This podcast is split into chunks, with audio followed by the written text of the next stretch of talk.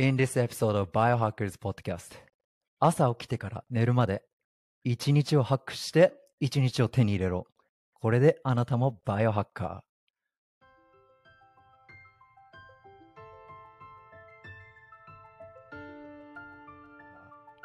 ー What's up, Biohackers? どうも、たできです。大人の健康保健体育をエデュケーションとエンターテインメントを混ぜたエジュテイメント方式で語る番組バイオハッカーズポッドキャスト。本日はエピソード36。イエーイバイオハッカーセンタージャパン代表の松田立樹とコーホストにスーパーウーマンネパール社会起業家いちご姫のななみそしてセプルモのななみ和歌山ななみさんを迎えてお送りいたしますななみさんもいもいはーい、もいもーい。いやー日本とアメリカをつないで収録しています。日本一健康科学を深掘ると言ってしまってるこのポッドキャスト番組 バイオハッカーズポッドキャスト。はい。アートワークや BGM がリニューアルされたことを皆さん気づかれましたか？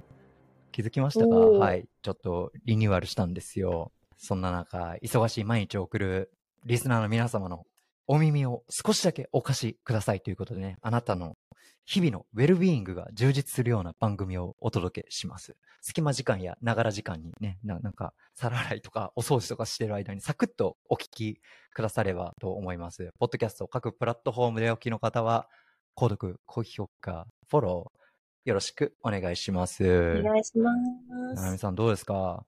何気に新年、ね 初めて、もう1月終わるのに。もう終わりそう。明けましておめでとうっていう言葉が。そうだよね。はい。なんかアナウンスメントありますか？ああ、そうですね。前回確かあの、いちごジャムのクラファンに関しはいはいて、ちょっとお話しさせていただいたかと思うんですけど、ですね無事達成しまして、はい。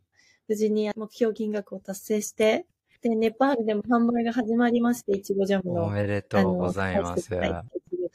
好評で。プロジェクト達成。ね。はい、ありがとうございます。あれだよね、確か、リターンは春ぐらいにジャムが送られたりとか、いろいろそうあるんだよね。なんですよ。春ぐらいなんです。おー4月。楽しみに。やっぱり、はいどうなの？その辺のなんか、ビハインドシーンじゃないけどさ、なんか形が悪かったりとか、そういうのだよね。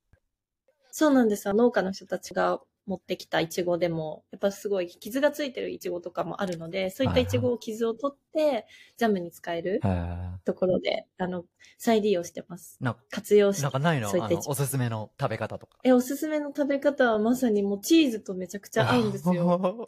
スパイスが入ったイチゴジャムなので、ちょっとこう大人のイチゴジャムシリーズで、えどどういうスパイスが入ってるんですか？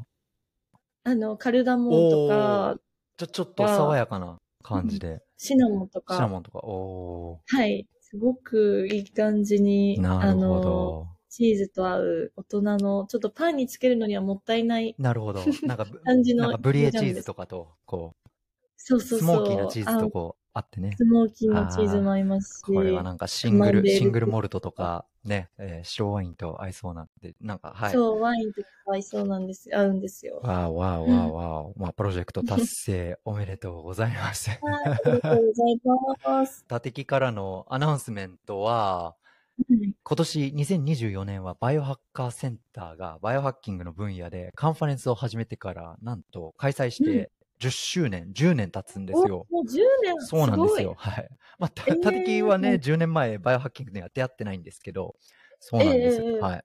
もう10年も続いそうでよ。てるんですすね。2014年の暮れに初めてフィンランドで、もうほんとこじんまりと始まったところで。だから、わ日本で多分有名なシリコンバレー式バターコーヒーとかあるじゃないですか。なんか、あの、ーはい。あええああれよりも我々の歴史の方が長いんですよ。すごい。何気に。10年続くって素晴らしいですねバイオハ。ッカーたちって結構ねお、オタッキーな人たちだったから、もうほんの小さいところえで、まだオーラリングがメリケンサックルみたいなこんなでかいリングだった頃、そう、へ北欧を中心にね、えーバイオハッキングカンファレンスをやってて、で、そこでね、うん今となってはもう世界に羽ばたくユニコーン企業ですよ。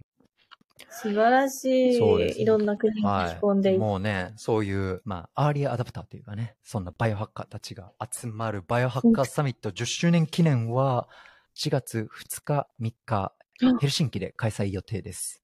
はい。おー、ヘルシンキシンキで。で、はい。バイオハッカーセンター .jp の日本語サイトから、早割チケットを日本語で購入可能となっておりますので、ぜひ、ご確認、ご利用ください。ということでね。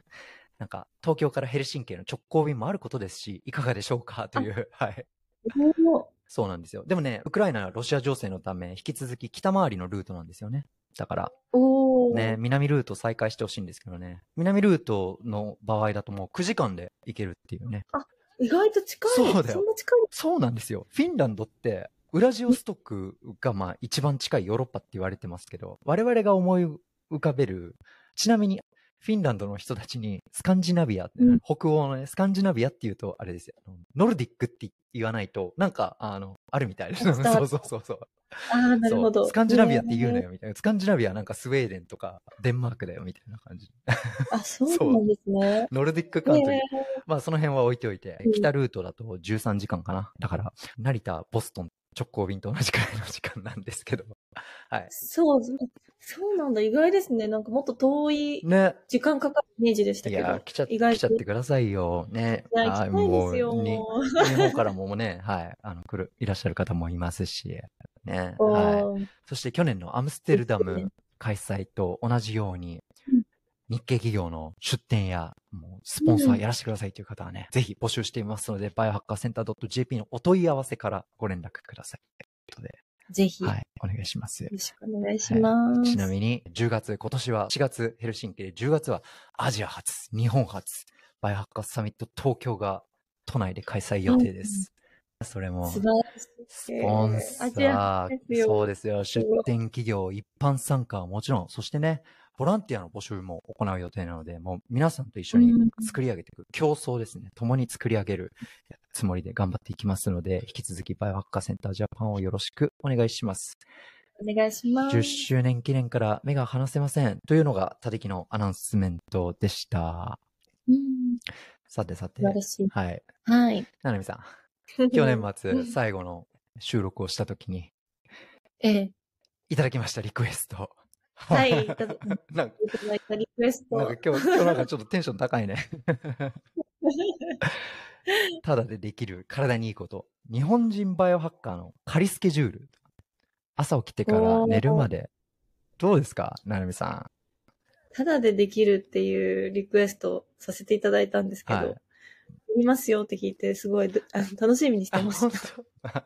多分、リスナーの方も、ね、ただでできるって、やっぱり、あの、長く続くじゃないですか。うんうん買わなきゃいけないとかじゃなくて、ねだから、ぜひね、はい楽しみに聞いていただけたらと。OK です。仮なのでね、皆さんのライフスタイルって一人一人違うと思うのうんうんで、まあきっとこんな感じじゃないですかっていうのもあれば、まあなるべく立木はもちろん男女のももちろんですけど、リモートの方とか、もう本当にアメリカとかではね、9時5時って言うんですけど、まあ日本は9時5時じゃないんですか？わからないですけどうん、お仕事はね、なかなか日本企業の企業カルチャーというかそういうのがあって、わかんないですよ。たてきは日本で社会人経験がないので、退社後、おちょっと飲みに行くかとかそういうカルチャーがあるんですか？わからないですけど、なるべく皆さんのお仕事のスケジュールに合わせてできるバイオハッキングをこうどうやってやるかっていうのをどう応用するのか、はい、皆さんと一緒に考えればと思います。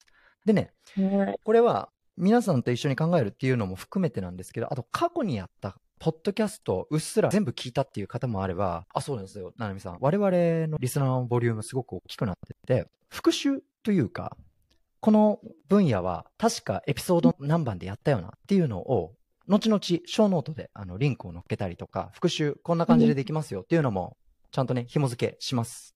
あとは、いろんな、Spotify とか、あとは、ポッドキャストのジャンルで、なんか、グルテンフリーとか、サウナとか、リスナーの皆さんが学びたいなっていう情報収集する中で、我々のそのタイトルとか番組内容がヒットしてう、んそう、番組知ってくださるっていうことがあると、はい、知ったので、そうなんですよ。ええはい。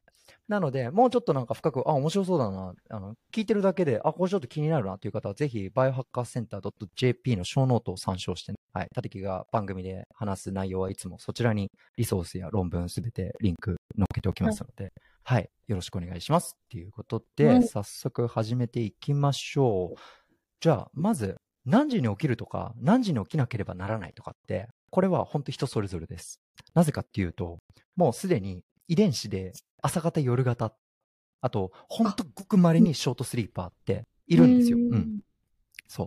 まあね、そういうところをね、深く話しすぎちゃうと、あの、他の分野がいけないんで、例えば今、学校の始まる時間を遅らせようとかっていう、本当ね、育ち盛りのティーンネイジャーたちが夜更かしするっていうのは科学的に理にかなってるんですよ。もうバイオリズムがそうなってるから。うん。だから、何時に起きてとかじゃなくて、まず、朝起きて何するかっていうところです。はい。うんでまずやっていただきたいのは、あ、まあ、もちろん、あの、おトイレに行ったりとかね、いろいろあると思うんですけど、曇りでも雨でも、まずカーテンを開けて、太陽の光を浴びる。そう、これはね、めちゃくちゃ大事です。いくら曇りでも、太陽の光はね、あるんですよ。別に、うん、日光ないじゃんって思ってても、そうなんです。これなんで大事かっていうと、朝は太陽光が朝とか日中とか、あと夕日で全然そのスペクトラム、ね、虹って7色ありますよね。雨降ってえそう。あの、色のバランスが違うんですよ。朝にななればなるほど、ブルーライトが強かったりとか。だから夕日ってなんか真っ赤なイメージあるじゃないですか。そうそうそうそうそう。だから、それで、まず、体内時計。これ、あの、たてき今すごく注目してます。時間栄養学とかね。英語でサーカディアンリズムって言うんですけど、まあ日本語で体内時計って言うんですけど、で、これで、まず、メラトニンが起きてからだいたい十何時間後に日光を浴びて、その夜に、夜ですよっていうホルモンが分泌されるようになるんですよ。だから、朝、日光を浴びないでずっと真っ暗なところにいると、夜ですよっていうホルモンのメラトニンが、あの、いつまで経っても出なかったりとかするんですよね。あそうなんです。だからなるべく夜早く寝たいっていう方は、夜何をすればいいかじゃなくてもう朝起きてからもうすでに戦いは始まってるっていうところなんですよ。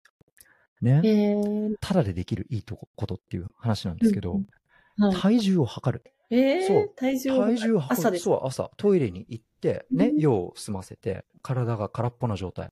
格闘家なんで習慣でも常にあります。あーそう。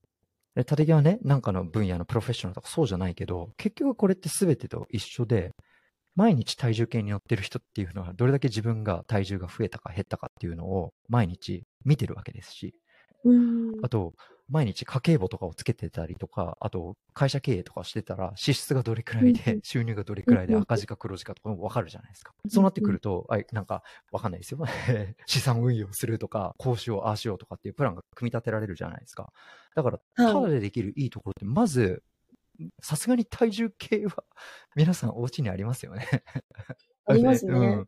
だから、あるだけで、あ、昨日あれしか食べてないのにこんだけ体重が増えたっていうことは、なんか、ちょっと体に合わないものがあって、ちょっと炎症作用があったりとか、むくみの原因になってるのかなとか、あと、女性は、いやね、最新のなんかいろんなデバイスとかつけなくても、うん、あ、そろそろ生理前の応体期に入ったかなとか、むくみ具合とか、体水分をね、あと体温でもいいですよ。これをチェックするっていうのはすごく大事です。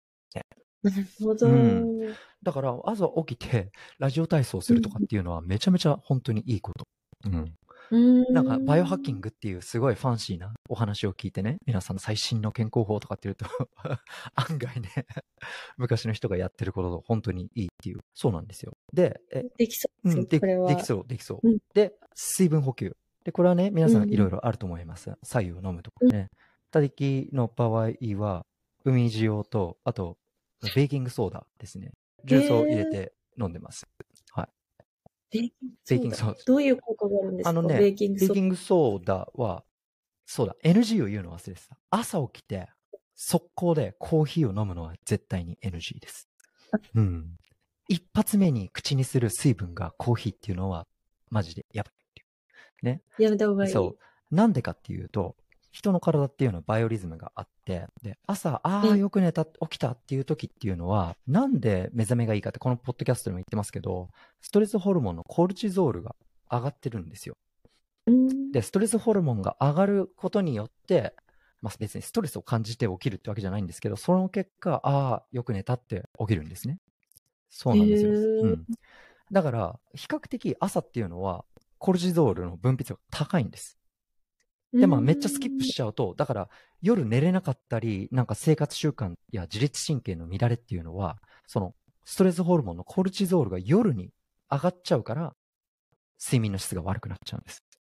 そう夜はだってそうじゃん。昔はさ、火を起こしてて、で、はい、寝るぞって言って火を消したらもう真っ暗だったわけじゃん。でも今はね、PC があったりとか、今、たれきの画面は今真っ赤っかなね、はい、うんなってるんですけどはい。それとか、あとブルーライトブロックグラスとかやったりとかして、うんそう。なので、うんコーヒーを飲むと、カフェインとかの影響で、そうなんですよ。コルチゾールが少し上がるんですね。まあ何が言いたいかっていうと、自然のリズムでストレスホルモンの濃度が上がるのに、で、朝起きて速攻そのコルチゾールが上がるコーヒーを飲むっていうのがよろしくないっていう話。へえそじゃあどのぐらい後に飲んだらいいえっですか？とね、え縦木は最低1時間は絶対上げてほしい。へえうん。1時間は上げてほしい。うん。っていうのが、例えばダイエット中とか体脂肪燃焼は、た確かにコーヒーはね、えー体脂肪燃焼の効効果があるんで、まず朝起きてカフェインを摂取して、なんか軽い有酸素運動とかあるかもしれないですけど、結局うん、睡眠の質が落ちたら体脂肪燃焼も、それってどうなの？常に体が興奮状態ってやっぱり良くないのでね。ううん。えそう。なので、だから、まず、この朝起きて光を浴びるとかなんとかって、あの、共通するってことは、朝が来ましたよっていうシグナルを体に送ることなんです。自然な力で。そうそうそうそう。だから、軽い運動やストレッチとかヨガとか、人によってはやるじゃないですか。だから、この細かいルーティンは皆さん、それぞれあると思います。例えば、瞑想してますとかってね。たれきの場合は言い訳じゃないんですけど、キッズがギャーとかって言ってるので、あのさすがにそれをシャットダウンして瞑想できるほどまだ、あの まだ極めていませんので、はい。そうでねそう。たれきの場合はね、トランポリンでジャンプするんですよ。へえトランポリンなんだけど、そう。まずは朝起きたら、そう、トランポリン、ボーン、ボーン、ボーン、ボーン。体が起きそうですね。そうそうそうそう。まあ、あとね、それ以外にちょっとね、モーニングルーティンがあるんだけど、これは 皆さんがまずトイレに行って、そうです。水分補給とか体重測定とかうん。光を浴びるとか、それでまあもちろんストレッチとかヨガとか、で、あの、うん。時間がない場合とか、本当に伸びして、いわゆるバリスティックな動き、こうジャンプして、ビヨンビヨンビヨンってやったりとか、まあダイナミックストレッチっていうんだけどね、動的な。だから縦トランポリンを入れてるんですけど、ううん。ん。寝てる間に硬くなった関節とか体を無理やりストレッチで伸ばすっていうよりかは、レセプターとかこう刺激をすることに、だからさ、サッカーとかさ、うん。フィールドスポーツとかって、スポーツ選手がウォームアップするときって常に動いてるじゃないですか。確かに。ああ。だからそういうのをやったりとか、うん。あとはまあ競技とかやってる皆さんのスポーツとかアクティビティによって変わってきますけど、例えば今いろいろあるのはバイブレーション動くストレッチローラーとかあるじゃないですか。うん。ああいうのをやるだけで、ね、例えば毎朝5分やるだけでも1週間やったらトータル30分ちょいの別にマッサージセラピーに行ってなくても、なんか習慣でアキュミュレートされていくじゃん。なんなんていうの、その、蓄積っていうのかだから、うんあの、そういう習慣は本当にいいと思います。ううんん。だから、取り入れられそうですね。はいうん。縦木の場合は、本当に、あの言い訳させていただきますと、ボストンはやっぱり冬はうんどんよりとした天気が多いので、ああ、そうなんですよ。縦木、曇りでもカーテンを開ける。そうそうそう。で、あとは、ここにあるんですけど、こういうライトセラピーとかを使ったりとかしてね、こういうにあって、ううんん。夜だからこれや逆にやったら目覚めちゃうんだけど、朝やりそうましょう。そうそう、朝やりましょうっていうね、そううん。これはどこだっけな、ベルギーの会社のやつでね、ライトセラピーで、えーそう。うん。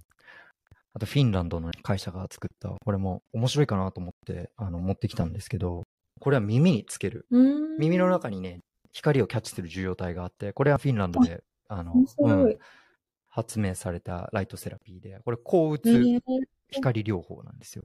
耳からそうそう。この中にあるの。セラピー。そう。だから、光でセラピうんだからこだわってるバイオハッカーたちっていうのは、ベッドルームはもう真っ暗にするんですよ。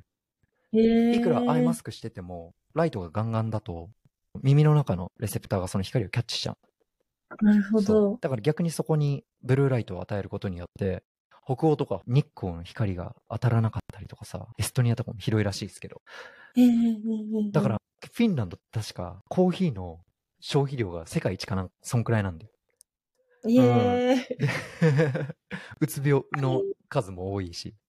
バタイのそうそう。大事ですね。だから、そういうダークサイドもあって、なんか北欧、ね、うんなんか、うん福祉もすごい充実してて、みたいな。日本も日本でね、うん長寿の国とかって言ってても結構ね、いろんな保険が適用されて、あんまり健康寿命はね、短かったりとかいろいろあるじゃないですか。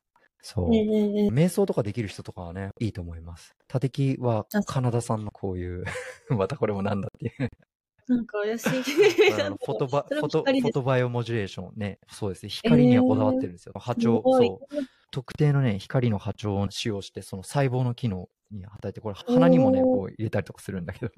すごい。そう。これ、LLLT ってね、ローレベルレーザーセラピーっていうの低出力レーザー治療って言うんだけど、これがはい神経系とか血流の改善をして、ミトコンドリアを活性化させるんですよ。あの、これモードで、ガンマ波と、えっ、と、アルファ波。だから、アルファ波とか寝る前とかにやると、こう、なんか、ボワーンってしたりとか、そう。ねこういう、ちょっとあ怪しい、あ皆さんがね、はいこういうことも、たてきはやってますっていう。はい。い。ね。あとはなんか、腕時計型の振動デバイスで、自律神経に作用して、ええ朝だと、ウェイクアップモードとか、あと、はい。日中仕事してるときは集中するフォーカスモードとかって言って、これピッツバーグ大学の神経科学の臨床実験で基づいて、効果があるって検証が出てるんですよ。そういうのも使ってたりとかするんですけど、こうやってあのね自己実験してます。これ、はいねさこういうテクノロジーを使うといいんですよとかっていう上から目線じゃなくて、たてきは今こういうので、はい、自分の体を使って実験してますっていうのが。そうですね。まあだから、あの、ね、一発目からちょっとなんか変なのぶっ込んできたんですけど、ただでできるっていうところで、まず朝なんで、たてき自身がこうやって光にこだわるかって、それくらいライトセラピーって注目されてるんですよ。大切なんですね。大切なんです。はい。で、その後、朝食。いはいろいろ皆さんあると思います。忙しい朝。なるみさんどんな感じですか？朝食は。私の GoTo ブレックファストみたいな、あります？いや、なんか本当に、食べたり食べなかっ息たり。子と一緒にいるときは、パンとかおにぎりとうかん。食べて、でもバタバタですね。バタバタ、朝、軽くパッて食べれるようなものとか。パって食べなるて、ほどね。動きながら食べるみたいな動きながら食べイメージ。なるほど。まあ、バイオハッカーの人たちでは、食事制限っていうよりかは、食事時間制限をしてる人たちが多いので、だから朝ごはんははい。食べないで、ちょっと遅めの朝食とか、ね、えーうん。大きなランチを食べるとかっていう人も人それぞれだと思います。で、うん。あとは、あゆみさんとやったポッドキャストでは、ケトジェニックダイエット、高脂肪、もういっぱい卵とかバターとか、そういう脂質を中心のダイエットで炭水化物を極力抑えるっていう食事をやってるバイオハッカーたちもいます。これはなぜかっていうと、血糖値の乱高下があると、結局集中力が続かなかったり、生産性が崩れるからってことで、もう、あと、食事のことを考えなくていいっていう、楽だからっていう人たちが多いですよね。そういう人たちはケトジェニック朝食を食べたりとかするんですけど、まあ、主に卵とかアボカドとか、そういうのですよね。うん。ねあの、そういうのをね、あまあ、卵に関しては、これは、ななみさんとあの神経伝達物質、あれ？なんだヌートロピックでもカバーしなかったっけ、あの、コリンっていうね、うんアミノ酸の一種があるんだけど、それがアセチルコリンとか、あの、この神経伝達物質の材料になるから、ううん。ん、大事だよって話したと思うんですけど、あとは、はい。バイオハッカーといえばバターコーヒーですか？バイオハックコーヒー。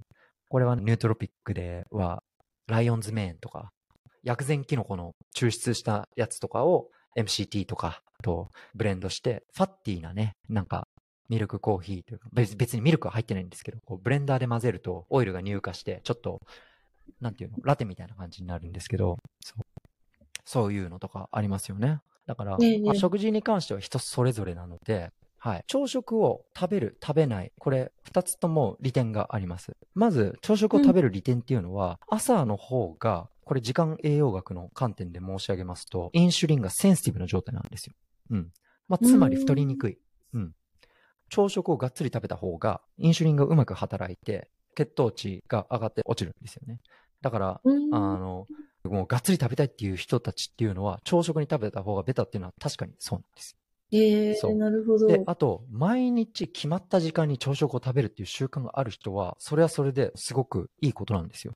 うん。うん。それって内臓とかが常にその食事をこう求めてるってじ、時間、バイオリズムがもうそこで設定されてるってことなんですよね。うん。だから時差ボケの時に生産性のテーマにした時話しませんでしたっけ？ななみさんがネパールに行ったりとか、立木がヨーロッパ行ったりとかっていう時に、あえて食事時間をコントロールすることで、ははい。いローカルタイムで普通の人よりか眠りが、ね、スムーズにいくとかっていう話ですけど、逆に朝食を食べない、えーメリットとしては、空腹時間が長ければ長いほどインシュリンが分泌されないので、これは皆さんがよく話題のアンチエイジングのところとか。あとはもう、現代人は基本、インシュリンの働きが悪いんで、いわゆるメタボとかっていう人たちですよね。うん普通に健康体で運動習慣もあって、えー忙しいけどちゃんと3食食べてて自分の体型に満足してますっていう人たちは、もう決まった時間に朝食は召し上がっていただいて、いろいろなストレスがあります。女性とかだったらね、例えば更年期がありましたとかに、うん出産終わった後でちょっと体重を落としたいですとか、いろいろあると思います。そこはええやっぱり、運動を始めたっていう人とかがいたら、前回、あゆみさんとも話した、1回で吸収されるタンパク質の話でも話したと思うんですけど、タンパク質を優先する。特に女性は筋トレ後のプロテインをやるっていうよりかは、3食しっかりタンパク質をまんべんなく取るっていうのが大事だよっていう話したと思います。女性ホルモンのエストロゲンは筋肉の分解を抑えてくれる一方筋肉がつきにくいっていうのが男と比べるとそういう特徴があるからええそう朝食を熱く語ってしまいましたけど、はい。で、その後、お仕事タイムですよね。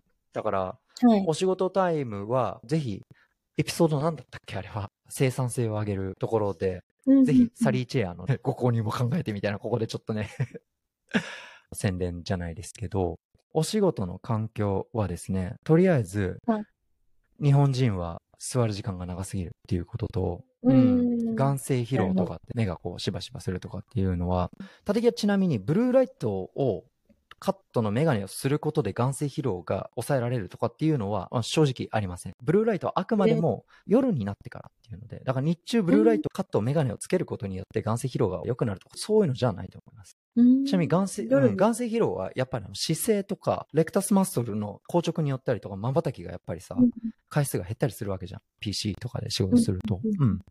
だからそれは本当に別にサリーチェアを買わなくても、スタンディングデスクを応用するとか、あとはデスクリフターですよね。普通の机の上に Amazon とかにも売ってるんですけど、高さを調整できるやつがあるんですよ。それの上に、そう、PC を置くことによって目線の高さになるんですよね。そう。それか、あとは、ベッドリフターとかにもあると思うんですけど、なんかこういう筒状のやつで、4つの足があるじゃないですか。テーブルとか机とかに、ベッドとかにも。はい。そこをこう持ち上げてやると、全体的にベッドとかテーブルとかの高さが上がる。それを、うんうんワークステーションのデスクに、えーまあ、活用して、目線を高くしたりとか、あとは肘を90度にして、首をこう下げたりとかしないように、普通の姿勢でお仕事できる環境を作ったりとか、あとはね、うんもう皆さんやってると思います。サウンドセラピーのね、えー回では、バイノーラルビーツとか、それをお仕事中に聞いたりとか、あと、ポモドーロテクニックとか、ご存知？有名なのは。ななみさん。知らない？ポモドーロテクニックって。トマトのあのね、25分仕事して5分休むみたいな。ええああそ、集中力が25分しそうそうかそうそう続かない。そう、それでやるっていう。なるほうんど。聞いたことあります。聞いたことあります？皆さんちょっとやってみたりとか。あとは、うんあれはあゆみさんとの回だったっけな？たった4秒でっていうね、たたきは確かバイオハッキングニュースを皆さんにご紹介したと思うんですけど、4秒間全力で何かをするっていう動き。もう、もも上げでもバービージャンプでも何でもいいんですよ。はい4秒間ガーって運動するのを、1時間の間に何回だったっけな？えっ、と、5、6回を仕事中の8時間やったら、翌日の脂肪代謝が上がったっていうデータがあるんですよ。ええだからこれって、そう。だから結局トータルの時間だと、もうほんと 5, 5分10、10分もないくらいなんだよね。ええそう4秒間っていう4秒間。短そう。だから、がそう。キーワードなんですか？そうそうそうう。んだから、たりきとかケトルベルとかをこう置いてスイングしたりとかね、するんだけど。うんええこれ、なかなか外はできなさそうですね。そうだよね。だからこれマイクロエクササイズって言うんだけど、たった4秒で全然違うんだよ。だから変に仕事終わって、うんああ、体型維持のためにジム行かなきゃみたいな感じで、ねランニングマシンとかウィンウィンウィンウィンってやるよりかは、はい。ポモドーロテクニックをやって、ピピピピってなったら、なんかちょっと4秒間だけなんか、もも上げするみたいな。ね。自宅に誰もいなかったら誰も見てないし、もうん。うできそう。なんか、したくなったらできそうですねわ。けわかんないポッドキャストでなんか格闘家が変なこと言ってたよみたいなこと思い出して、ぜひ、ちょっとやってみてください。はい。っていう感じで。それ以外日中にやっていただきたいのは、アーシングです、アーシング。どうですか？ななみさん。アーシング。アーシング。そう。ちょっと寒いですけど、裸足になって自然の土とか草むらにこう足をつける。そう。ええどんなに天気が悪くてもなるべく立木はキッズを外に出すんですけど、その時にねうん、ちょっとやったりとか、あとは立木のデスクの前にアーシングマットを置いて電磁波を、まあ、カットしてたりとかしてるんですけど、うん。なるほど。めっちゃこだわる人とか、あの、ベッドとかにつけてたりとかしてね。うーん。寝る時間が多いですもんね、だって。そうそうそう。いろいろな面白いテクノロジーもあるし、かといって、いや、寝るときこそテクノロジーをシャットダウンしてっていうのがあるし、うん。それはそれで人それぞれですけど、アーシングは靴脱いで、ね、草むらの上に寒いのになんでそんなことやんなきゃいけないんだよって思ってる方は、いリモートでもちょっと外出てね、えーフレッシュエアを、空気の入れ替えをして、ちょっと深呼吸して、これは呼吸のエピソードでもやりましたけど、横隔膜をしっかりこう動かせるように。うんあ、あと忘れてた。だから、朝ご飯をスキップする人はですね、たてきも本当日によって、え1日2回練習するときとかあは朝食食べますけど、それとか運動メニューとかが、あと体がもうボロボロな時とかは、あえてファスティングの時間を多くして、で、あの、吸え吸収、回復にしやすいような食事メニューを組んだりとか自分で調整するんですけど、じゃあその時ね、何も食べないのかっていうと違いますよ。呼吸ですよ、呼吸。そう、これたてきのね、朝食、そう、こういうデバイスとかを使って、息を吸い続けたり、吐き続けたりとかやって、ただでできる、えー呼吸のトレーニングは、これはぜひ、あれはエピソード33だったかな？ show note をご参照ください。いろんな呼吸法があります。米軍特殊部隊のマーク・デバイン中佐が発明した、 box breathing とかね、全部4カウントで吸って、ブレイクして、吐いて、ブレイクするとか、あとは、あとは478ですよね。ストレスを発散させる。たてきこれ寝る前にやってます。息を吐き切った後に4カウントで吸って、7カウントでホールドして、8カウントで息をゆっくり吐くっていうね。普通ボリュームよりも吐く時間が2倍長いっていう。それだけそう、横隔膜をゆっくり収縮させていくっていうエクササイズをする。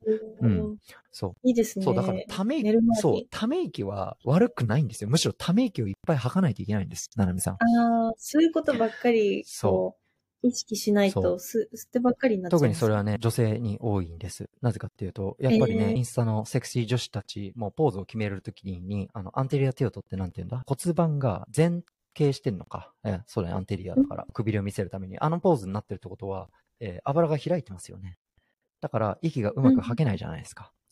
出産を通じて、ちょっとなんか骨盤が開き、えー開いたままであったりとか、以前とちょっと比べると、その体の感覚が違うという方とかは骨盤底筋のトレーニングとか、あとは息が吐けるように、そういう呼吸のプロフェッショナルとか、パーソナルトレーナーとか、いろいろリサーチしてやって、うんえー欲しいんですけれども、その中でやっぱり肋骨がこう閉じて下がるっていう動作は、あの本当にちょっと気づいた日常の中で意識したため息吐けたらいいんじゃないですかっていう呼吸ただでできるうんいいことですよ。1日2万回の呼吸をハックして自律神経を整えてくださいっていう。はい。いやー、すごい大事ですよね、うん呼吸。ななみさん吐けてます？いや、意識しないと吐けてない気あ、そがします。う。うん。あゆみさんが、うん私全然吐けないんですよ。つって、あ、じゃあもうやろうかっていう、やったんだけど。うんうんうん呼吸は大事だなって思いますけど、そっか。忘れちゃいますね。もう、普通のことすぎて、そっか。ちゃんと吐くこと。ねえ。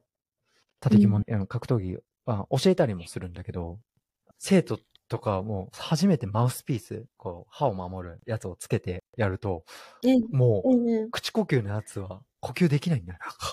ってなって、そうそう。それに、うん。だから、えーこう動いてる時とかに口閉じろって言うんだけどね。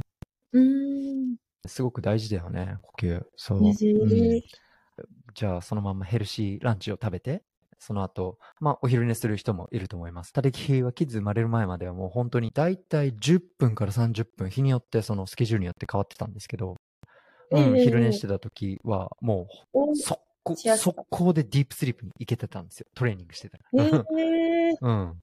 ちなみになんか、あの、カフェインが効いてから、効くまでに時間があるから、コーヒーを飲んでから昼寝した方がいいっていう理論は、たてきはなんかちょっとどうかなって思ってます。うん。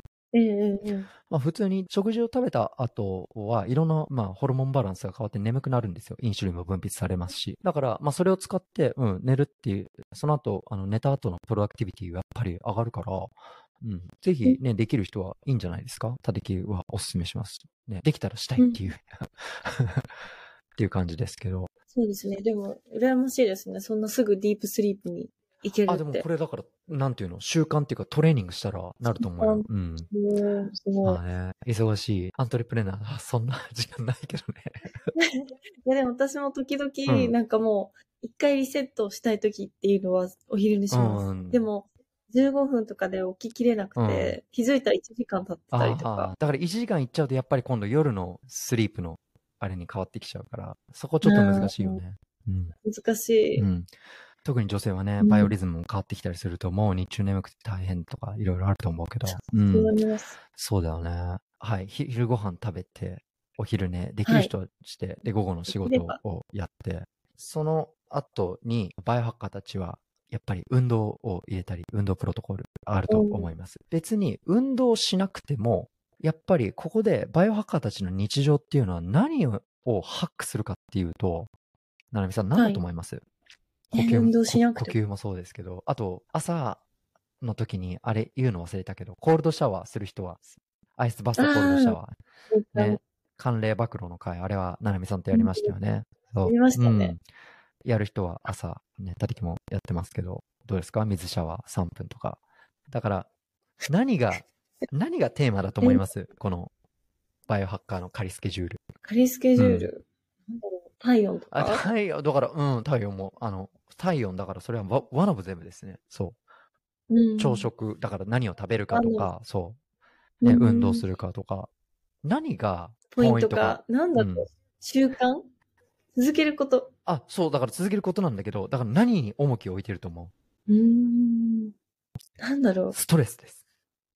ストレスか。なるほど。そう、ストレスをハックすることに、我々バイオハッカーたちは重きを置いてるんですよ。なるほど。だってストレスフルな毎日で、ああ、どうしよう、何したらいいか分かんない、何もう手つかない。でもね、縦木も完璧じゃないですよ。うんもう日々、皆さんと一緒で頑張ってます。けど、その、ストレスをコントロールしたりとか、体っていうのは、マイルドなストレスを与えることによって、それが運動したら体温が上がって汗をかいて体温を落と落とすじゃないですか。恒常性のホメオスタシスの機能があって戻るんですよ。だから興奮した後っていうのは必ずリラックスがあるわけです。うんそう。だからコールドシャワーを浴びた後っていうのは、うー寒かったーってなるけど、なんか体ポカポカして、エンドルフィンが出た後で、で、その後なんか頭の中がシャープになったりして、あ、別に朝食いいかなとか、もっと後でいいかもとか、なんか最近コーヒー2、3杯飲むんだけど別に1杯でいいやとかってなったり、いろいろ気づきがあるんですよ。うんそのマイルドな。ええいろんな分野のストレスをハックする。まあ別にハックしなくても自分自身を理解するきっかけ。で、そこでこれは私に合ってるなっていうところで習慣化していく。これがポイントなんですよね。そしてみるのが大う。事ですね。そうなんですよ。そうそうそう。に合うやり方そうそうを見つけるために。うん。っていうことで、だから、今お昼寝して、えーえーで、午後のお仕事をしてって感じですよね。で、うん運動です。運動しすぎはストレスですよね。はい。たてきいっぱいストレス溜まってます。はい。もう今もう、し2週間前にし試合のオファーが来たら受けられるように常に体仕切ってるんで、もうな、なんていうの、もうガンガンやってるって感じなんですけど、なんていうか、そのストレスをいかにハックするかっていうのは、本当に我々の課題で、うん今流行りのバイオハッキングとか注目されてるのは、ハイインテンシティインターバルトレーニング。これは HIT って言われるね。HIIT っていうね。高負荷インターバルトレーニングって、これはね、タバータってね、タタバタス教授がね、言ったあの、アイススケートの選手のトレーニングから生まれたね、はい高負荷トレーニングがもうすごい有名なんですけど、ね、短時間、20秒を全力でもうこれ以上できないっていうくらい、もうガーってやって、で、10秒インターバル。うんで、また20秒ガーってやって、なんかこう、バイクをこいだりとか、走ったりとか。で、それを10セットやるんですよ。だから30秒の10セットだから5分なんですよ。結構あ長い。のね、まずね、普通の運動習慣がない人は、そもそも、そのマックスの心肺機能。まあこれ大体ね、スポーツの、あな、なんと、えっ、と、忘れたけど、計算式があるんだけど、220マイナうスん年齢なんだけど、だから30歳の人とかだったら、ね、マイナス30で、まあ、マックスが、心拍数1分間に190回こう、バクバクバクバクするのが100%だとしたら、その、心拍数が180とかって言ったら VO2max の本当に90何パーセントとかってなるんだけどね。そう、そういうのええをこう、いろんなデバイスを使って測ったりとかするんだけど、うん。だからその高負荷インターバルをやってるその20秒の間は、い。最低85%以上のボリュームを維持しなきゃいけないんだけど、ほとんどの人はでできないともう、ってなって、10秒しかないのみたいな感じで。縦木ももう本当に2セット目くらいでもう、もう力尽きるみたいな感じです。やる。でも、うん。でもまあ、なんかみんなやってていいとかっていう、本当に1時間とか2時間たらだら、あと、もう忙しい CEO とうんか社長さんとかはもう、そのヒットをこうやったり。で、これ面白いのは、週1回から2回で全然いいんですよ。ええ毎日やる必要もないんですそうね。。で、なるほど。そう。で、むしろ、例えば、ダイエットで毎日5キロ走る、10キロ走るとかっていう、だらだらとした有酸素運動をやるよりかは、こういう高負荷、インターバルトレーニングやった方がいいんですけど、これはやっぱり、あの、全員にはお勧めできないです。なぜかっていうと、まあ、なんか、怪我から回復した人とか、昔ちょっと怪我がしてたりとか、それでそういう高負荷インターバルトレーニングをやって、怪我が悪化しちゃったら元も子もないじゃんとかなったりとか、ね。で、そもそも、ね、高血圧とか、心肺機能に負荷をかけること自体がやばい人は、うん、やらない方がいいし、で、女性の場合は、これを、あー高負荷インターバルトレーニングをやるときは、ぜひ、フォリキュラーの、フォリキュラーなんだ、えっ、と、卵胞期か、生理が終わええ。った後のね、一番イケイケな時に、うん、やるべきであって、これはね、うん。生理前の応対期には、あんまり立てはお勧めしないかな。やっぱりもうアスリートとか、あと運動習慣があって、こんくらいの、もうほんと5分だけもう全力で、えーやる、やるだけだったらできちゃうっていう女子は積み上げてきた経験値があるからあれですけど、いきなりなんかこういうポッドキャストを聞いたとか、なんか雑誌に書いてあったとかって気軽にやるべきものではないかなっていうのが他的の見解です。うん。だからこのもう高負荷インターバルはできたらえやりたいなっていう、まあ目標にした方がいいと思います。で、この目標にした方がいいっていうのは、これは本当に投資と一緒で、例えばその高負荷インターバルをできる体作りとかスキルを誰かから学ぶとか、そう。あと友達と、あの、お金のないバイオハッカーたちは、ね、え一緒にグループで2、3人でこう頑張ってやろうかとか、わかんないですよ。あの、ママ友たちと高負荷トレーニングを やるとか、はい。っていう風な、あの、立ち位置でいいと思います。うん。で、あとは、まあ、筋トレとかいろいろあるけど、その筋トレは、これも、あゆみさんと話したポッドキャストでは、部位に分けてやるトレーニング。例えば今日は胸の日とか、今日は下半身の日とかっていうよりかは、もう全身の、あの、 complex training って言うんですけど、いろんな joint が同時に動く動きですよね。例えばスクワットだとか、スクワットの場合は、あれですよね、えー骨盤のところと膝と、いろんなところがこう動くじゃないですか。けど、マシントレーニングとかだと、なんか背中だけとか胸だけとかになりがちだから、だからいわゆるビッグスリーってやつですよね。あのデッドリフト、スクワットでう、んあとはベンチプレスで、たてきはあのベンチプレスよりかは、ベンチプレスはあんまりお勧めしないかな。やっぱり肩関節とか、あの姿勢悪い人がほとんどなんで、なんでベンチプレスをやるのかって、むしろあの女性陣たちは、綺麗なフォームで裏手伏せをできるようにトレーニングした方がいいかなっていうのが、たれぎの見解です。そうそれとか、あの、プリケツを作るんだったらスクワットとかよりもランジだよね。足を前後に開いて、スプリットな状態をやったりとか。そう。で、忘れちゃいけないのがサウナですよ。だから運動しない日はサウナ。で、サウナが、えーお金がかかるとか、近くにそういうスーパー銭湯とかサウナがある施設がないとかっていう方たちは、長時間の入浴でも結構です。うんうんどのぐらいですか長時間まあだから、あうんなんつうの、あよく聞かない？なんか半身浴とかになんか2、30分とかあるわけじゃん。あの、そうすることによって、あの、ある程度やっぱ体温が上がると、えーヒートショックプロテインってね、これも、あの、やったよね、HSP。まあ、これも、だから、マイルドなストレッサーだよね。そうすることによって、まあ、マニアックな話をすると、あの、フォクソジーンっていうのが活性化されて、これもアンチエイジングにつながってきたりするんですけど、あの、特に女性は、サウナは、応体期になってくると、後半ですよね。あの、体温が上がってくるじゃないですか。プロジェステロンが分泌されて。そうなってくるとうん、体温に対する耐久性がやっぱり弱くなってくるから、だからうん、やっぱり生理が終わった後には普通のガンガンあちあちのサウナに入っていただいて、なんか応体期は岩盤浴とか、遠赤外線とかのレッドライトうんあるのかな日本は。うん。そういう、なんかちょっとあの、うんじんわり汗が出るようなやつをやってみるのはいかがですかっていうのが、たてきのおすすめかな。で、あとは水風呂も忘れないで、整ってから。水風呂。はい。っていう感じですね。はい。素晴らしい。え、でも、そう、なんかちょっと厚めのお風呂に入るとかもいいですね。うん、そうだよね。ちょっとうんあの、しっかり水分補給を忘れないでね。うん、しっかりして。そうなってくると、やっぱり体温が一回上がると、バイオリズムの影響で体温が下がるから、コアの温度がこう下がるときに、そうだからベッドルームは今、欧米ではベッドになんか水をこう流して、例えばうんキングサイズとかだったらなんか右側が奥さん、左側が旦那さんとかだったら、その温度を調整できるデバイスがあるの。えー、すやっぱ。ね、男と女でさ、体温違うじゃん。そうでねでね、深い睡眠に入るためには、案外ね、冷たくしないといけないんだよね。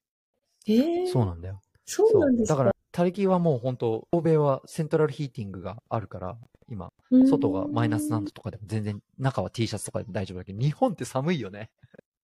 寒いですそうそうそう。あれは逆に。に、あの、アドバンテージとして使っていただきたい。本当に。えうー、逆だと思ってました。ちゃんとあったか、うんあったまんないとうん深い眠りにつけないのかと思っていや、ました。そんなことないですよ。うん。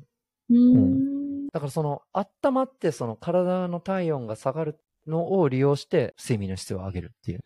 あー、なるほど。そう。だから、お風呂、あちあちのお風呂から上がった後すぐお布団入っても多分寝れないと思います。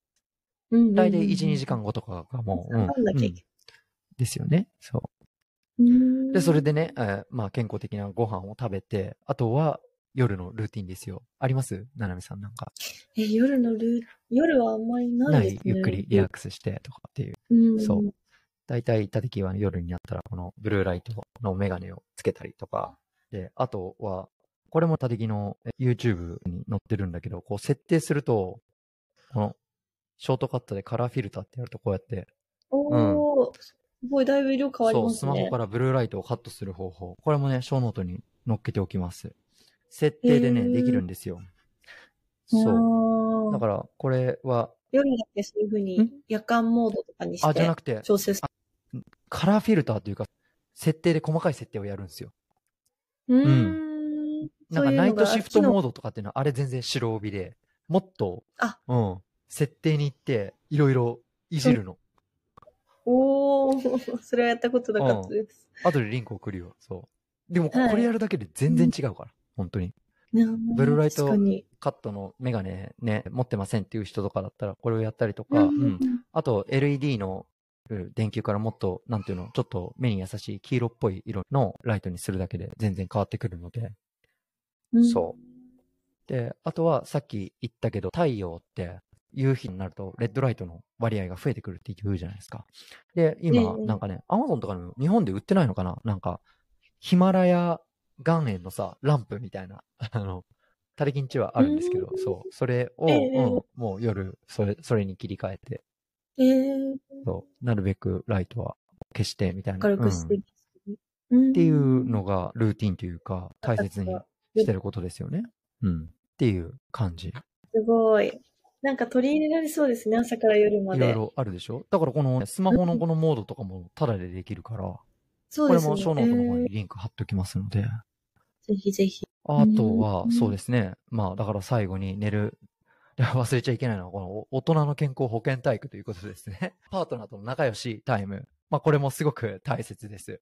だから、これは、あの、なんていうのかな。まあ、日本だと結構あんまり話題に上がらないっていうか、このバイオハッカーの中では、セクソロジストっていうくらいスペシャリティがいて、それってなんか結構、なんかアダルティーな響きに聞こえるかもしれないんですけど、逆で子宮内膜症とか、うん昔、病気とかを経験して、どういうふうにその女性の健康、まあだから、むしろ多くがそれをなんかこうタブー視してるから、こうどういうふうに考えていくかみたいなことをレクチャーする女性のね、プロフェッショナルもいたりとかして、で、これは日本人はそうですね、睡眠時間、座る時間が長い。えーうんうんうん。睡眠時間も途上国の中で短い。で、えーっと、セックスの回数も、えー少ない。これはね、うん。本当にただでできる いいことって、ここを底上げすること以外、どどうなんだっていう話ですよね。大事ね。大事大事えだから、あの、めちゃめちゃ詳しい話をしたい場合は、東京サミットでは、一応、今のところ、えサリーの創業者のベッシーがな70を超えたおじいちゃんですけど、彼にね、その骨盤の解剖学から性に関してのその健康まで全部もうオタクのように、あの、た別に弟子入りしたわけじゃないんですけど、こっぴろくいろいろいい記事があるとか、論文があるとか、ね、定期的に送られてくるんですけど。おうん、まあだから簡単にこう言うと、性行為の頻度が高い人っていうのは、あの、唾液中の、うん。あの、イミューノグロブリン A っていう、ね、なんか免疫グロブリンのレベルが高いんですよ。だから、つまりそう、仲良しをいっぱいしてる人っていうのは免疫が高くなるっていう話。免疫力まで上げるんそうです。。うん。でう、んあとは、あの、これはね、本当全体の話なんだけど、今年々、えー我々はいわゆるミレニアルズのね、たりきもいろいろ、レイトミレニアルズなんだけど、えっと、Z 世代の子とかも、現代人になればなるほど、男性ホルモンのテストステロンのレベルが落ちてるんですよね。そう。で、これはいわゆる、あの、女性も少ないんですけど、テストステロン入ってます、これ。だからこれが、あのいわゆる肉食系と呼ばれる方たち。これは大事で、うんでも、あの、分泌量が、こう、減ってるっていうのは、これは、あの、いろいろあります。これ、あの、決めつけたくないですけど、相関関係があるのは、エンドクリンディスラプター。うん。なるみさんってやりましたよね。エッセンシャルオイルの回で。ああ、ね、はいはいはいあの。、タナラップでレンジでチーンとか、いろんなプラスチックとか、ペットボトルとか、日用品のなんか、こう、スプレーだとか、うんそういうので、えー内分泌系が拡乱されて、地球人全体が女性化してるっていう、そあったりとか、避妊用品のピルとかが自然の、まあ、海とかから流れ出してて、で、それが食物連鎖で、こう、だんだんだんだん、こう、人間に帰ってきたりとか、いろいろあります。たてき、ちなみにこの前、テストステロンの数値、あこれも、 show note に載っけておきます。トータル大体800で、デシ、デシリッター、あれなんだっけ、ナノグラムとこう変わってくるんですけど、まあ、えっと、うん20代の男性よりもた高い数値が出たんで、はい。お、すごい。はい。さすもう、あが。の、はい。もう毎朝起きても中学生みたいなあの日々を毎日過ごしてます。ね。いや、これすっごい大事で、いわゆる人間のその、だなんていうの？三大欲求とか、こう睡眠と食欲と性欲と、これを、なんかやっぱ、極めるっていうのじゃなくて、常にうん。自然にそれを高めていくっていうのは、い一番 QOL を高める上で、めちゃくちゃ大事だし、例えば、うんそう、だから仲良しした後に眠くなるっていうのは、オキシトシンと、あと、プロラクチンが放出されるからなんですよ。オキシトシンって聞いたことない、うんなんかね、お子さんをこう抱っこしたりとかそう。愛情ホホルルモン、そうそうそう。それとか、あの、オーガズムを感じた後とかに、えープロラクチンっていうホルモンが放出することによって、だからこれ、これもそうです。妊婦さんとかは、プロラクチンのレベルめちゃめちゃ高いんですよ。だから母乳が出たりとか。なるほど。そう。男性の場合は、そうです。いわゆる賢者タイムの時間帯です。だから、え プロラクチンが出てるっていうほど。で、あとは、仲良しの時に興奮してエンドルフィンが放出される。これだから、あの興奮状態になって、それが冷めた後に、呼吸法とか、あの、興奮状態にさせて、呼吸が終わった後に、こう、スッキリするっていう。だからこれも恒常性のバイオリズムの一種なんですよ。そう。えだから、アクセルを踏んで、その後、自然に体が、の機能でブレーキを踏んでくれるから、そう、戻ってくるっていう。熱いお風呂に入って時間が経つと、温度が下がって、ぐっすり眠れる。みたいなう感じで。そう。リズムが大事ですねリ。ズムが大事。じゃあもう一日のリズムを。バイオハッキングっっていう、はい。朝起きてから寝るまで、ね、いろいろ、おー、すごい。ノンストップで話しましたけど。できる。バイオハッキングそう。、どうでしたか？いいですよ。面白かったです。面白かった。うん。うんいろんな分野詳しく、もうちょっと学びたいっていう人とかは、あの、新しいリスナーの方たちは過去のエピソードを参照したり、ショーノートにまとめておきますので、ぜひそちらの方ご参照ください。はい。っていうお話でした。うん。ストレスをどうコントロールするか大事ですね。そうそうそうそう。だから知らないストレスをみんな抱えすぎなんだよね。ううん。ん、確かに。だからライトとかはそうだよね。ううんん。だからキャンプとかするとさ、ほんとすぐ、よく、よ、夜とか眠くなるじゃん、やっぱり。くなったり、ねするし。アーシング、アーシングとか。なんか自然の中の落ち着くよね。落ち着きますね。ねうん。あと、その食、食事はね、今回あんまり深掘らなかったけど、年末にうん、ななみさんと忘年会シーズンで、うん。食前の血糖コントロールカクテルとか、たてきご紹介したので、そういうのを、えーえ食事前に摂取することによって、ねいろんなスパイスとかハーブの力を借りて、食べ過ぎとか消化を促進したりだとか、あとやっぱり apple cider vinegar って日本ではどいや、リンゴう売って酢る？の、売ってます、売ってます。そう。やっぱビネガーは基本いいよね。うん。摂取した方が。いいですよねうん。うん、食欲も湧きますしうんね。。そう。食、そう、消化も助けるし、あとは血糖値のスパイクも抑えるし、うん。なんか、ほんちょっとした手こ入れするだけでもっと QOL 上がりますよっていうのが今日の中ではトークで一応5オーバーしたと思うんですけど、今日のまとめでも。うんラップアップ。ねでもなんか、本当に、やっぱタダでできる、今回のバイオハッキング、朝から夜まで寝るま,、まで、なんかこう、私の中では取り入れられそうなことがたくさんあって、実際、うん。例えば朝、本当に、太陽の光を浴びるとやっぱ体が起きるなっていうのは実感としてあって、カーテン開けて寝ることが多くて、逆に。私ねでも、例えばそれがスマート、なんだっけ、スマートフォームとか使うとカーテンが自動で開いてくれる、うん時間設定から自動で開いてくれるやつとかも、えあるんですよねいいじゃないですか。そういうのとかも活用するのもいいなと思ったり、あとコーヒーを、ま、私朝、すごい1時間以内に絶対飲んじゃうので、そう、朝一で。それが結構目覚めの、なねうんなんか、きっかけみたいになってるので、ちょっと気をつけてみようかそうだなって。。ねうん。他的ね、やっとねそう、まさに今週、デカフウィークだったんですよ。うん。あのね前まではね、ほんとねいいか、1ヶ月に1回とか2ヶ月に1回くらいの頻度でやってたんだけど、ちょっとね、ううんん。ねダメだよね。体、いやもうどうですか？最初の2日くらい、めっちゃやばかった。カフェイン抜ける。あの、やっぱね、カフェインって、アデノシンっていうさ、アデノシンって、要はこう、眠気っていうかこう、リラックスするやつなんだよ。うんで、その、レセプターにカフェインがこう入るから、だから逆になんていうあの、あ、これ言わなかったっけ？カだからカフェインっていうのは、え、活力をもらうのじゃなくて、休ませないっていううん表現が正しいってなんか前言ったと思うんだけど、うん、そうななんだよ。そう。だから、これもだんだん accumulate されていくから、どんどんどんどんコーヒー飲まないとうん量が増えちゃったりとかするし。だから今週、たてきが何をやったかっていうと、デカフのねええ、あの、カフェインが入ってないやつと、 lion's mane のうん。 extract でコーチパフォーマンスをピックアップして集中力を上げて、うんあとはね、これも、ななみさんの回で紹介したパラキサンチンっていう、カフェインをうん。分解した後の metabolite が3つあるんですけど、その中の1つにパラキサンチンっていうのがうん集中力を上げたりとか、コーヒーを飲んだことによって、このあるなって感じられる成分で、ででもカフェインの副作用的なところがないんですよ。それのなんかドリンクみたいなやつをちょっと試しに使ってみたんですけど、おこれいいなと思ってうん。むしろこれ使ったらもう本当1ヶ月いけちゃうかもって思ったんですけど、そう。で、今日1おー週間ぶりに飲んだらめっちゃうまいなと思って。一週間ぶりに飲んだんですね、今そううんでもなんか、いつもよりこう、愛を込めて入れたよね。日。え貴重な一週ね、そう間ぶり。ボストンの小川コーヒーに京都から来た、もうラテアート世界チャンピオンの方から学んだ入れ入れ方でさ、そう。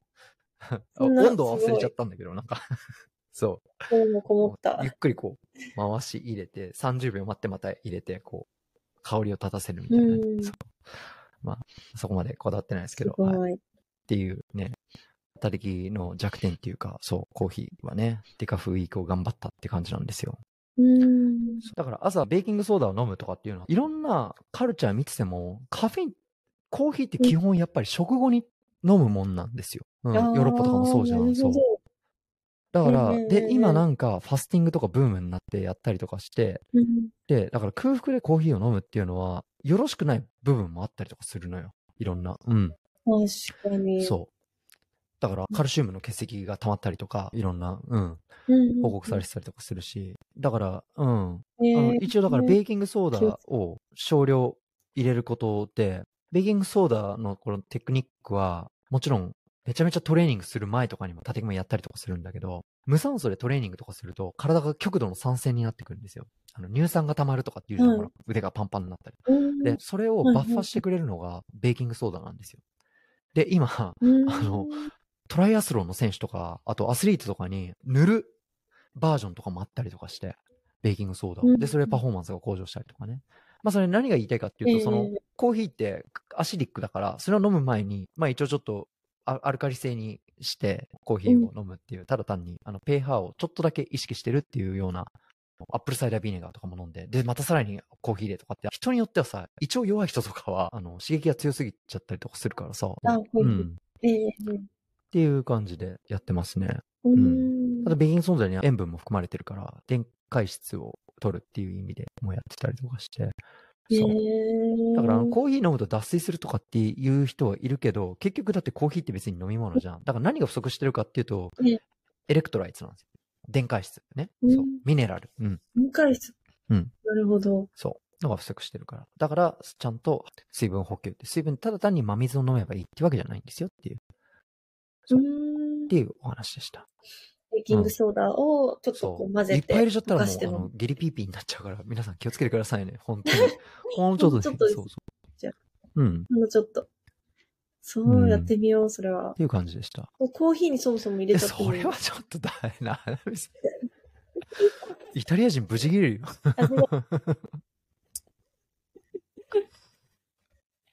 何か起きちゃいそう。ママミーやってなっちまうよ。別々別に。